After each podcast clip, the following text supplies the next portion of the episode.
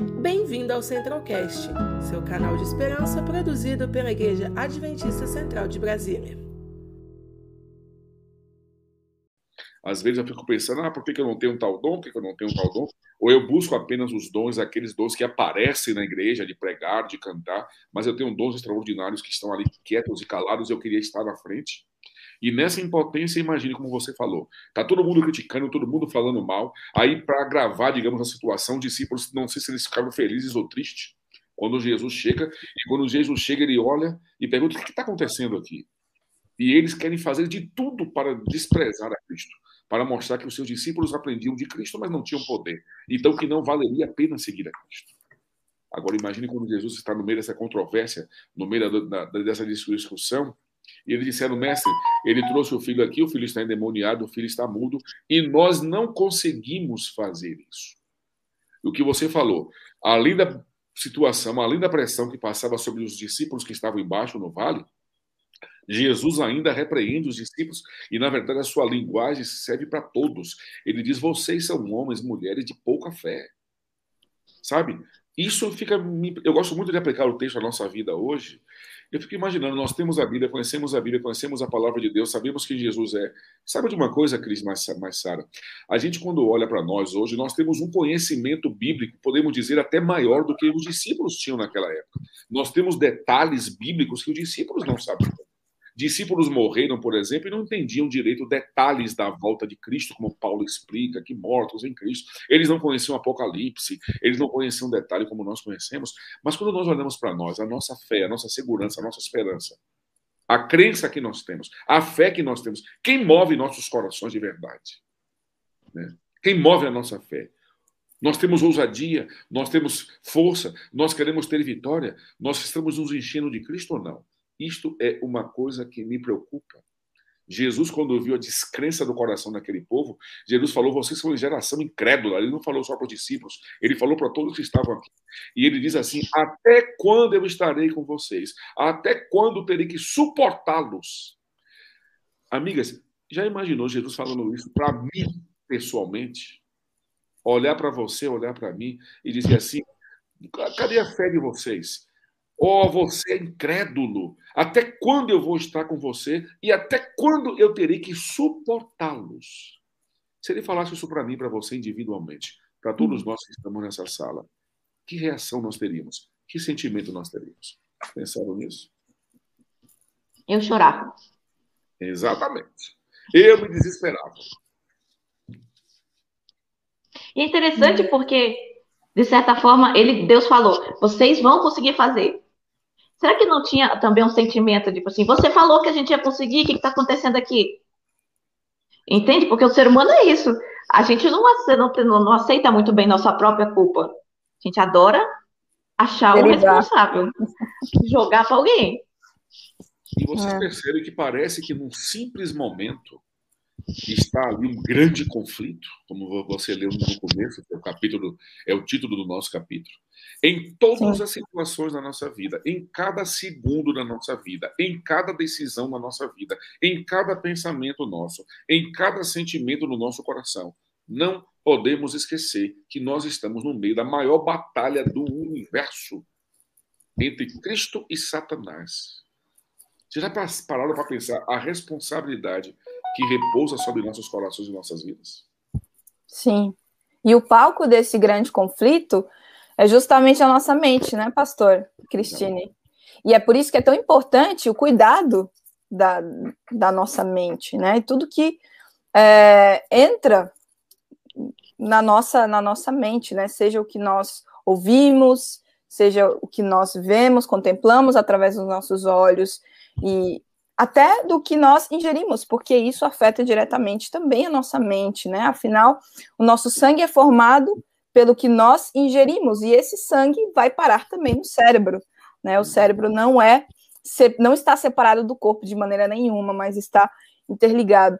Então, é muito importante a gente ter um cuidado da nossa mente, deixá-la forte e saudável, né, justamente para que a gente possa ter sempre esse discernimento sobre o grande conflito, né, e, e dar espaço para que o Espírito Santo possa nos ajudar a vencer é, enfim, nessa guerra espiritual, né? Eu posso falar uma coisa para vocês? Pensem em uma coisa que aconteceu com vocês na infância, na adolescência, que marcou a sua vida e vai marcar para sempre. Eu tenho certeza que a gente só pensa em alguma coisa negativa. Né? Alguém me, feriu, alguém falou uma coisa que doeu, meus pais, e eu tomei uma surra quando eu era criança, e alguém me ofendeu, e um professor. A nossa mente está focada em algo negativo. Nós não cremos Parece que na palavra de Deus não cremos naquilo que Jesus nos ensinou de verdade. Nós nos fazemos de coitados, nós vamos à igreja, queremos ouvir uma mensagem confortadora, porque nós somos coitados, nós somos pobrezinhos. Nós não recebemos ainda, nós não. Eh, até os evangélicos falam muito isso, nós não tomamos a posse daquilo que Deus nos dá, da verdade que Deus nos dá. Agora, imagine a situação. A, a, a, o capítulo diz uma coisa extraordinária. Em Cristo, Deus nos providenciou os meios para julgar cada traço pecaminoso e resistir cada tentação, não importa quão forte ela seja. Eu posso perguntar uma coisa para todos nós refletir: temos vencido as nossas tentações? Se não estamos vencendo, se não temos esse poder do Espírito, seja para expulsar demônios, seja para vencer pecados, seja para fugir daquilo que quer nos cercar e nos destruir, nos levar para longe de Deus, nós estamos vencendo sempre esta batalha ou não? Aí eu pergunto: se não estamos vencendo, aonde está o erro? Pastor, aqui em Mateus, aqui em Mateus 17, 21, que também traz essa história, né? Mas traz um detalhe que talvez em Marcos não traz, que é bem interessante um comentário, diz assim, é, dentro dessa história, né? Mas esta casta de demônios, no caso, né, ali no contexto, não se espelhe senão por meio de oração e jejum. Né? Eu creio que a, a, o problema né, que você está trazendo, respondendo a sua pergunta, é justamente a falta de oração, de súplica, né, de submissão a Deus, né, é, de busca é, muitas vezes nós queremos vencer as nossas batalhas espirituais por nós mesmos. E não, não funciona, não dá certo, né?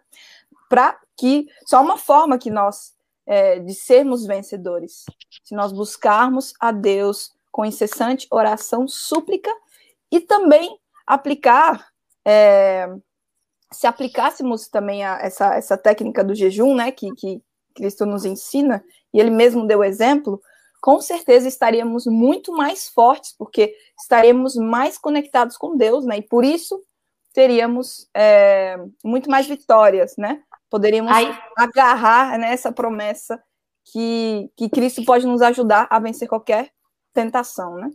Eu acho que aí tem o, a questão existencial cristã. É a nossa versão de quem vem primeiro, o ovo e a galinha. A versão do cristão é essa. Quem vem primeiro, a fé ou o relacionamento com Deus? Você precisa. Qual que é? Qual que é o primeiro? Qual é o segundo? Entende que eu acho interessante nessa história? É que quando o pai chega para Jesus e diz assim, por favor, me ajuda. E Deus fala, e Jesus fala, tudo é possível para quem tem fé. E ele chega, Senhor, me ajuda com a minha fé. Então teve um relacionamento primeiro, que ele não tinha fé. Ele foi pedir fé a Deus a Jesus. Entende? Quantas vezes a gente fala assim, ah, eu não tenho fé, por isso que eu não vou, entendeu? E Cristine, é. amigas, olha, a, o próprio Jesus citou isso, né? Jesus disse assim: sem fé é impossível. Aliás, não Cristo, mas está no Paulo. Sem fé é impossível, impossível, impossível agradar a Deus. Sabe o que o capítulo nos diz? Atire-se aos pés de Cristo com clamor.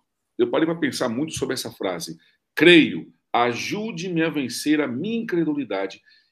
E a, o texto diz ainda assim: enquanto nós fizermos isso, você nunca, nunca vai perecer. Nunca. Isto é uma promessa. Aí eu volto a perguntar para vocês o que vocês estão discutindo aí, nós estamos discutindo. O que, qual o nosso real problema? É a falta de fé? É a incredulidade? É a incapacidade? É o relacionamento com Deus? Aonde começa tudo? Sara falou sobre jejum, sobre casta, o próprio texto cita isso. Quando é que nós jejuamos? Quando é um programa da igreja? Quando a igreja reúne e diz assim, ah, vamos marcar tal dia e tal hora, vamos jejuar? Ou nós fazemos isso constantemente, nós fazemos com prazer? Os nossos momentos de oração, de comunhão com Deus, nós fazemos por prazer. As nossas leituras, a nossa dependência de Deus. Como isso tem acontecido em nossa vida? sabe? E isso aqui é muito forte quando nós aprendemos a vencer a nossa incredulidade. É o nosso maior problema, talvez. É incredulidade. Diz que nunca, que nunca, jamais nós pereceremos. Como está a nossa comunhão? Como está a nossa força? Como está a nossa fé? Como está a nossa segurança? É engraçado isso... você pensar que oração e jejum têm o mesmo caráter de relação.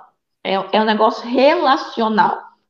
Então, nesse sentido, é, é quase que ele está falando assim: você precisa me conhecer para acreditar em mim. Você precisa ter um contato próximo comigo para ter fé em mim. Eu lembro quando eu era criança, e meu pai é meio doido. Quem conhece sabe. Entende? Mas eu ia nas doideiras dele. A família inteira até hoje vai nas doideiras dele. Porque eu confio no meu pai. Porque eu conheço meu pai. Porque eu tenho um relacionamento com meu pai. Então, me lanço nas, nas coisas mais absurdas que eu já fiz na vida, é sempre culpa dele. E é a mesma coisa com a gente, entendeu? A gente precisa ter um relacionamento para ter fé. Não é você crer em alguma coisa que, entendeu? É, é crer no, no, conto de fadas, é crer na, na, na fada dos dentes, é crer no Papai Noel. Não, é crer no meu amigo. Agora, percebam um detalhe: os discípulos andavam com Cristo, ouviam Cristo, comiam na mesa com Cristo, talvez iam aos rios, tomavam banho juntos. Eles ouviram os ensinamentos de Cristo. O que faltava ainda? O que faltava? Eu acho que foi o Humildade. foco. Uhum. Eu, também o foco. Eu lembro daquela história de Pedro, que para mim é a história que eu levo para mim. Pedro andando sobre as águas. Quando Pedro olhou para o próprio pé, ele afunda. Entende? Eu acho que naquele momento os discípulos estavam olhando para os próprios pés. Porque se eles estivessem olhando uhum. para Jesus, eles sabem o caráter de Jesus, eles sabem o quanto a fé tem o poder, porque Jesus estava o tempo todo falando: não é meu poder, é o poder do Pai. Entende? Se você tem relação com o Pai, você consegue fazer. Exatamente. E um outro, um outro detalhe aqui que a, o capítulo fala, isso daqui me falou profundamente o coração. Está é, tá escrito assim, ó, eles estavam movidos pelo ciúme, ciúme dos três que foram ao monte. Olha o sentimento dos discípulos, né? Jesus convida os três, os três sobem ao monte, os nove lá embaixo. Imagina que eles conversaram. Ah, gente, por que, eu não estou lá em cima? Por que, ele não me convidou? Por que, eu não fui? Por que, ele faz Eu sou bem melhor. Eu fui exatamente, chamado primeiro. Exatamente. Aí, exatamente. Não é o sentimento que nós temos hoje? Não é o sentimento que nós temos hoje? É. Ah, porque a minha família fundou a igreja, porque eu fiz isso, porque eu fiz aquilo, porque eu sou adventista de tantas gerações, e nós começamos a ter esse sentimento. Esse sentimento no coração dos discípulos fez com que eles remoessem desânimo, diz o capítulo, mágoas pessoais, diz o capítulo, e nesse estado ainda diz assim, de escuridão, foi que eles tentaram enfrentar o conflito com Satanás. Vai vencer como? Cheio de ódio no coração, cheio de ciúme, cheio de incredulidade. Será que nós não estamos vivendo a mesma coisa hoje? Né? Será que nós não estamos vivendo dentro da nossa convivência o ciúme de um e falar mal do outro? E quando nós nos sentamos mais ou menos dois ou três para bater um papo, os nossos assuntos são falar da vida dos outros? Sabe de uma coisa que me incomoda, que me entristece, que me faz chorar? Vocês já perceberam quando alguém falha, quando alguém cai, quando alguém tem um deslize na fé? Como é que nós falamos com a pessoa e como é que nós damos a notícia? Exemplo, alguém adultera, por exemplo. Vocês já perceberam como é que a gente fala? A gente não fala com Você ficou sabendo? A gente não fala com tristeza, com lágrima, com ah. infelicidade. A gente conta como se fosse uma fofoca, como se eu me sentisse melhor do que ele porque eu não faço isso. Entende? Ah, porque eu não como isso e você come? Ah, porque fulano errou, mas eu estou aqui firme na fé. É esse sentimento que Cristo tem nos ensinado. É isso que nós temos aprendido. Onde está a beleza do cristianismo? Entende? É para nós pensarmos muito. Eu acho que nós estamos distantes demais do ideal, do real de Deus da vontade de Deus. E me impressiona o que nós comentamos. Os discípulos andaram com ele, comeram com ele, viviam com ele, viram milagres dele, viram coisas extraordinárias, o rosto transfigurado, viram Pedro caminhando sobre as águas, eles viram isso. Mas parece que não produzia efeito no coração deles. Aonde estava o erro? Na incredulidade, no ciúme, em sentimentos carnais que ainda dominavam o coração deles. É engraçado que eles andavam com Cristo, mas mostravam características do próprio Satanás.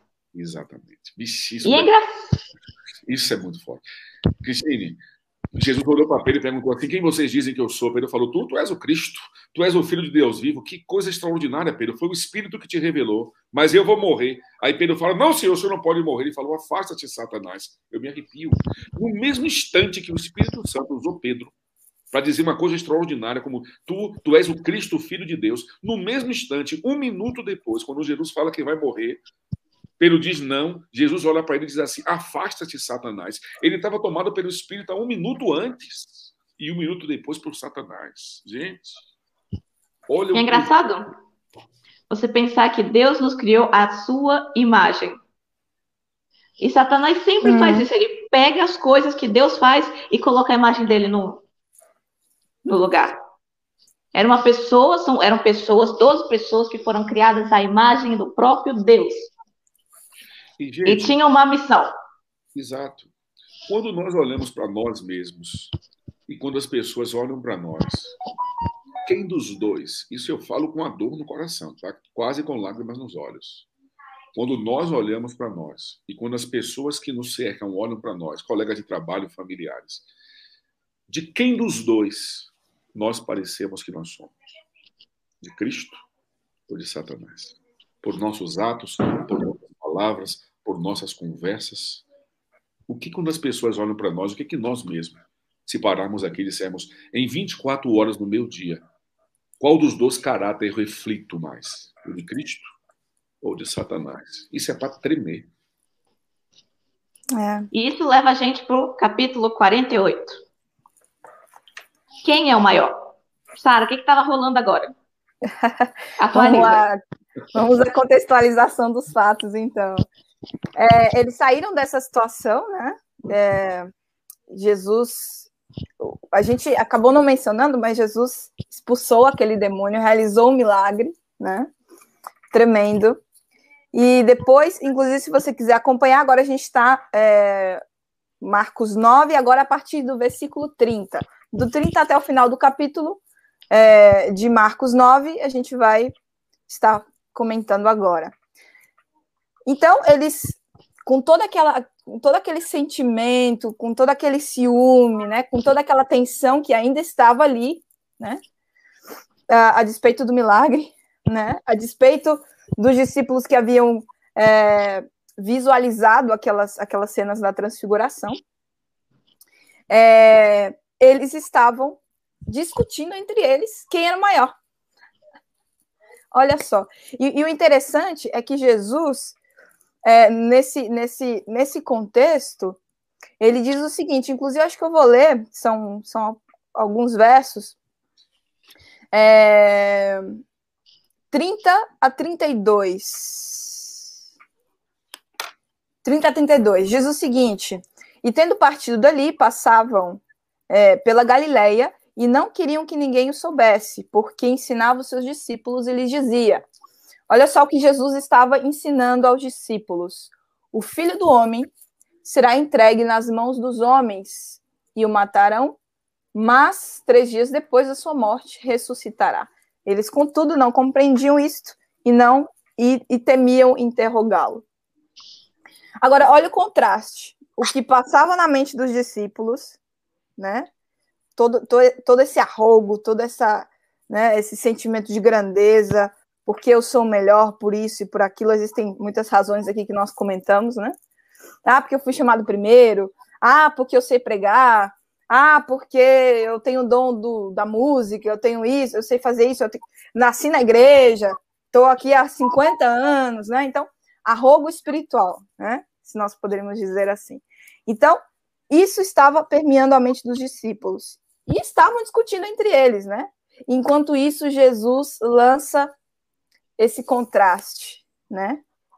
Enquanto vocês estão aí discutindo para saber quem é o maior, eu, que sou o maior, né? Me fiz o menor dos servos e vou, me, e vou ser entregue nas mãos dos homens. Vou ser entregue para ser morto, né? Para que esses seus pecados de arrogo, de ciúme, de inveja possam ser perdoados. Olha só esse contraste. Esse é o contexto, né? Que nós, para começar o capítulo, eu não falar demais, mas esse é o contexto. incrível, né? Esses dois contrastes, o de Cristo e a função dele aqui, e, a, e as ideias equivocadas, o foco equivocado dos discípulos, né? E de novo o grande conflito. Sim. Porque a diferença entre o reino de Deus e de Satanás é que Deus dá. A essência Exato. de Deus é doar, é dar. A essência de Satanás é receber. Eu quero, eu mereço, eu, eu, eu. E aí, de novo, a gente vê o grande conflito. Só que dessa vez em duas personificações diferentes. Mas quanto do nosso dia a gente não tem isso na nossa. A gente quer fazer alguma coisa, mas. Ah, não, mas eu mereço coisa melhor. Ah, não, eu vou me dignar a fazer isso. Eu tenho pós-doutorado, pelo amor de Deus. Coisas assim. Sempre isso. Tanto que Paulo fala: o, o bem que eu quero fazer, eu não faço. Mas o mal que eu não quero, já está feito. Todo o tempo. É por isso que a gente precisa estar sempre vigiando, em oração. Vigiar e orai é o conselho, né? Justamente porque esse é um grande conflito ferrenho, né? Como o pastor mencionou. Em um momento, o Pedro falou segundo o Espírito, e outro momento, segundo, né, estava sendo usado por Satanás. Então, o, o, conflito, às vezes a gente esquece, né, dessa dimensão espiritual e que o conflito, ele é constante. E é por isso que nós precisamos estar vigiando e orando, para que a gente possa ser vitorioso nessa batalha, né? E você sabe uma coisa que me impressiona muito, gente, apesar de quem somos, Deus ainda confia em nós. Isso é que me impressiona, sabe? Isso é extraordinário para mim. Vocês veem, por exemplo, essa história, né? Um lá, um coletor de impostos pergunta para Pedro se Jesus deveria pagar imposto ou não. Aí Pedro tenta defender a Cristo. Jesus está cheio de advogados até hoje que querem defender o nome dele e não sabem nada dele. Não tem um relacionamento, como vocês falaram, para defendê-lo. Aí, de repente, Jesus olha, entra na casa, chama Pedro e pergunta: Pedro, o que estava acontecendo? E Pedro conta a história. Ele olha para este mesmo Pedro e respondeu por impulso mais uma vez. Quando eles perguntaram, Pedro talvez não parou para raciocinar, ele não entendeu talvez a vontade de Deus e a palavra de Deus. Aí, quando Pedro responde, Jesus chama ele e pergunta: Pedro, eh, o que está acontecendo? Quando Pedro conta, ele diz assim: faz o seguinte, Pedro, vai ao mar, joga um anzol e pega um peixe. Quando você pegar, vai ter moedas, dinheiro nele e você paga o meu e o seu imposto. Isso é extraordinário. Lembro da morte de Lázaro? As pessoas estavam ali criticando Cristo. Ele, em frente ao túmulo, ele faria um milagre. E alguns dizem assim: ah, Jesus chorou porque Lázaro morreu. Claro que não. Ele ia ressuscitar Lázaro, ele não é à toa para ficar chorando então. Mas ele chora porque a incredulidade das pessoas ali feriram o coração dele. E este mesmo Jesus, como eu disse no começo, crendo no pecador, acreditando no pecador, dando oportunidade ao pecador. Ele diz assim: vocês que estão me criticando, falando mal de mim, ferindo meu coração, tirando lágrimas dos meus olhos, por favor, vão e tire a pedra. Como ele poderia confiar naquelas pessoas? Quando você olha para a história de Pedro, quantos erros Pedro cometeu? Jesus nunca deixou de acreditar em Pedro. Apesar de quem somos, apesar dos erros que cometemos, apesar da nossa incredulidade, apesar da nossa fraqueza, todos os minutos da nossa vida, eu, você, Cristine, você, Sara, e todos nós que estamos nessa sala, sabemos, e se pararmos para refletir, fazer uma autoanálise da nossa vida, como se faz no final do ano, uma retrospectiva, nós vamos automaticamente perceber quantos momentos Deus nos corrigiu, quantos momentos Deus nos criou e até hoje, Deus confia e acredita em nós e nos dá novas oportunidades. Isto é extraordinário. Isso me faz me apaixonar mais por Ele. Isso me faz acreditar mais nele. Talvez nós não acreditamos em nós mesmos, mas o nosso Deus acredita em nós. É isso que me motiva. E é engraçado que você lê a Bíblia e você fica, mano, esses caras não aprendem. Você lê a história de Israel e você fala, eles não aprendem. Pega os discípulos, eles não aprendem. Mas imagine se a gente pudesse ler a história da nossa vida, que nem a gente lê, a gente abre um livro e vai lendo a nossa história. A gente ia falar a mesma coisa, mano, essa pessoa não aprende. Aí você pera, não, sou eu. e a história não acabou ainda. Exatamente. Exatamente. E é interessante essa história do peixe, porque mostra o caráter de Deus, o caráter de Jesus. Porque era uma armadilha. Porque profetas e gente, pessoas a serviço de Deus não tinham que pagar impostos. para o templo. Foi uma armadilha que fizeram. Porque se Jesus pagasse, ele estava falando: Eu não sou profeta, não, tô, não trabalho para Deus, sou ninguém, não. Se ele não hum. pagasse, ele seria um criminoso. Seria algo criminal. A postura de Jesus nesse momento é a postura do cristão. Ele não se dobrou. Ele não falou, ah, tudo bem, paga. Não, ele disse assim: eu sou o filho do dono. Eu sou isento. Mas se a lei está mandando, faz. Mas eu não preciso. É um, é um caráter completamente anti-anarquista. Entende? Ele não foi na violência. Porque muitos dos nossos jovens, que hoje nossos jovens são muito engajados em causas sociais, em, em, em you know? eles, quer, eles querem mudar, eles querem mais direitos. Muitas causas sociais estão sendo trazidas para a igreja pela nossa nova geração. Tá certo. Mas o caráter de Jesus nunca foi anarquista. Nunca foi pelos meios da violência ele sempre respeitou as autoridades. É, a despeito de, de, da não necessidade dele fazê-lo, né? Ele fez justamente por, por, por, uma causa maior e o fez é, se, se é, é, negando a si mesmo, mais uma vez, negando a si mesmo. Achei isso incrível também. O cristianismo é o cristianismo é coisa de louco. Paulo diz isso, é loucura.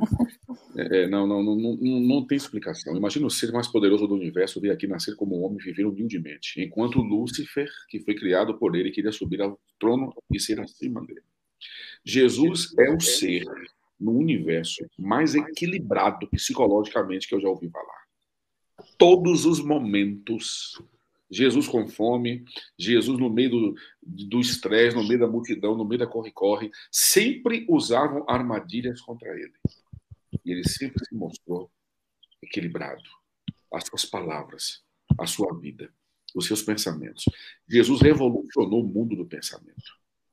Na história não existe ninguém como Cristo. Vocês imaginaram que metade do mundo ainda se celebra um feriado para a morte e o nascimento de Cristo? Ninguém faz isso no universo. Ninguém pode fazer como ele. Jesus dividiu a história. O calendário existe antes e depois dele, pelo menos para quase a metade do mundo. Quando nós olhamos para esse Cristo, isso nos dá tanto orgulho de quem ele é. Isso nos dá tanto orgulho deles terem nos convidado, de nós fazermos parte da igreja dele, da religião dele, dos pensamentos dele, da filosofia de vida dele.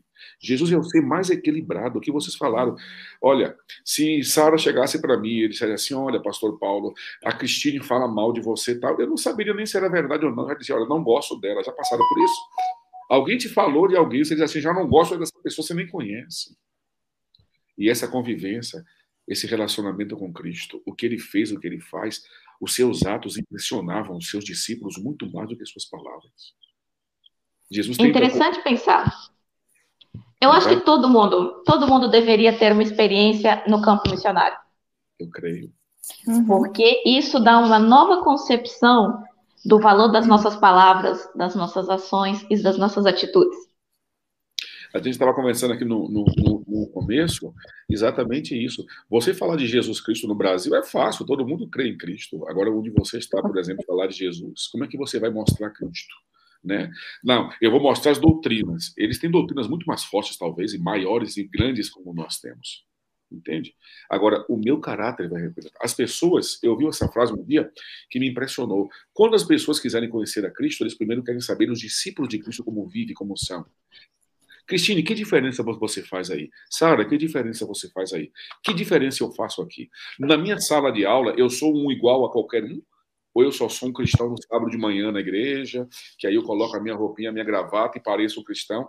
Meu dia a dia, minha semana, no meu trabalho, as minhas palavras, os meus atos, as minhas reações, a maneira que eu trato a pessoa. Eu deveria ser a pessoa que mais amo no meio do meu, da minha sala de aula, porque Jesus me ensinou o amor. De todos, eu deveria ser o que mais amava, o, o que mais deve amar, o que mais deve ter palavra de conforto.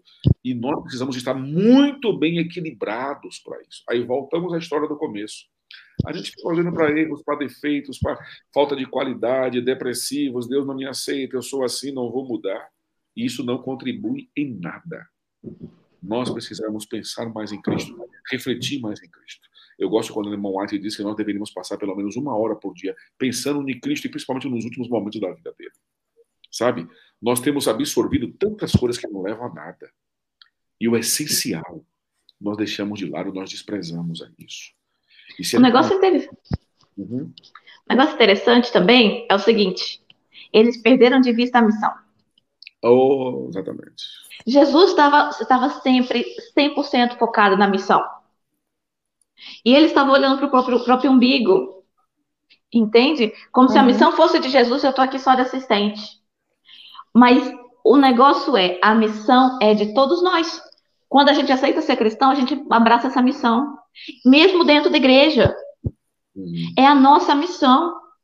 Quando tem gente que está começando a brotar na fé, está entrando, muitas vezes pelas nossas palavras, as nossas atitudes, os nossos comportamentos, a gente decepa essa semente. É aquela história. Ai, porque o semeador jogou sementes ao longo do caminho. Umas caíram no caminho, umas foram pisoteadas, outras foram no espinhos. Mas e quantas vezes eu não fui o espinho na semente de alguém? Eu não fui o pé que pisoteou. E Sara, nós precisamos entender uma coisa, gente, pelo amor de Deus, faça a missão sem esperar recompensa. Sabe? Uhum. Jesus fazia isso, nós precisamos. Ah, eu vou fazer isso, mas ninguém me elogiou, ninguém me parabenizou, eu não ganhei nada. Faça a missão, porque é a missão. O capítulo diz uma frase extraordinária: antes da honra vem a humildade. Eu não posso, eu não tenho que barganhar com Deus. Senhor, se eu passar no vestibular, eu vou te devolver 20% de dízimo. Senhor, se eu passar no concurso, todos os cursos eu vou ser fiel ao Senhor. Não perderei. Não se barganha com Deus. E isso que você falou de missão é extraordinário. Por que, que você está nesse mundo? Para frequentar uma igreja? Por que, que nós estamos nesse mundo? Para ouvir boas músicas na igreja e bons irmãos, nos alimentarmos e dissermos glória a Deus e sair? Não. Cristo nos chamou para a maior de todas as missões. A maior arte do universo é pecador falar para pecador. Que existe um Salvador. Eu não preciso chegar no púlpito da igreja e dizer que você, Cristina, é pecadora, que você sabe é pecador. Eu não preciso falar isso. Vocês sabem, eu sei. Eu preciso falar para vocês que vocês têm um Salvador. E quando eu penso nisso, eu quero salvar outros. Aconteça o que acontecer, nós não teremos recompensa nessa terra. E você falou uma coisa extraordinária. Não podemos perder o foco e entender, entender outra coisa. Todos nós, todos, independente dos dons que nós temos, todos nós, independente das limitações que nós temos, todos nós, independente das coisas que a gente acha que não vai conseguir fazer, fomos chamados para a missão. Todos. E eu preciso cumprir isso para a honra e glória de Deus. O título, do, o título do, do, do segundo capítulo que a gente vai estudar hoje é Quem é o Maior? Então, Sara, para concluir, quem é o maior? O maior é aquele que se faz o mais servo de todos. Né? Aquele que. Se... Jesus Cristo é o nosso maior exemplo, né? Do maior. Aquele que se curvou, mesmo sendo Deus, o ser mais humilde de todo o universo. Deixou seu trono, deixou todo o seu poder, deixou toda a sua glória e desceu, né? E se fez servo dos homens. que é o, o bichinho má e da menor, a menor tribo da men, do menor, da menor nação. Exatamente. Ele fez o, o, ele se fez o menor. E por isso ele é o maior. Né? Então que, que esse seja sempre o nosso espírito né? Nós estamos é, viciadinhos em ir, ir, pra, ir, ir para a igreja para sermos servidos. Ah, mas não gostei do, do, sermão hoje, por isso, por isso, por isso. Não gostei do, do, dos momentos de louvor, porque estava muito. Tava muito. É, ou estava muito agitado, ou estava muito é, devagar, etc. Então, a gente está viciado em achar que a gente vai para a igreja para ser servido. Não. Nós somos os servos que vamos para servir, e vamos não para ser adorados, mas para adorar, né? Então, se a nossa vida for focada no serviço, né? Eu acho que é, é, essa foi a melhor palavra para a gente concluir a missão. A gente vai ter o foco correto, né? Me lembra daquela frase de quem muito foi dado, muito será cobrado. Como cristãos, a gente tem muito, muito, muito, muito, a gente tem conhecimento dessa verdade, dessa maravilhosa graça. Então, isso já te coloca num alto posto de responsabilidade para com o mundo, para com as pessoas ao seu redor, para com outros países, para com outras culturas, para com todos, todo mundo. Então, quanto mais alto você é, mais tu tem que trabalhar, mais você tem que servir. Se Deus te deu um dom, responsabilidade sobre isso, se Deus te deu status, use-o para o serviço. Se Deus te deu condições financeiras, toma aí tua responsabilidade. Se Deus te deu muito, o que você faz com isso? É para se exaltar ou para exaltar, exaltar o Cristo? Porque se for para exaltar Cristo, você vai te colocar lá embaixo. Vai te fazer humilde. Vai te fazer servo.